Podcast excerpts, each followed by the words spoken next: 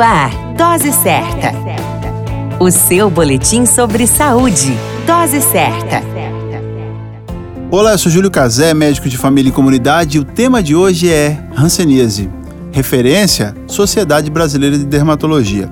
A hanseníase, antigamente conhecida como lepra, é uma doença infecciosa causada por uma bactéria chamada Mycobacterium leprae, ou bacilo de Hansen, tendo sido identificada no ano de 1873 pelo cientista Armauer Hansen.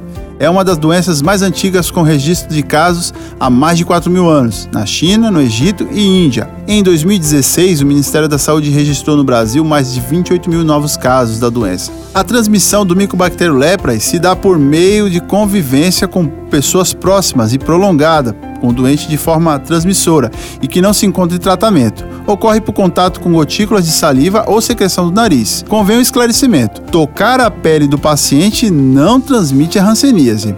A suspeição da hanseníase é feita pela equipe de saúde e pelo próprio paciente, e o diagnóstico é feito pelo médico e envolve a avaliação clínica e dermatoneurológica do paciente. Cerca de 90% da população tem defesa contra a doença. Atualmente, a doença tem cura, mas se não tratada, pode deixar sequelas.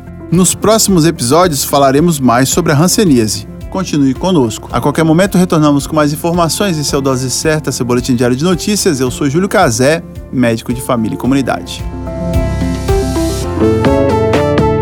Dose Certa, o seu boletim sobre saúde.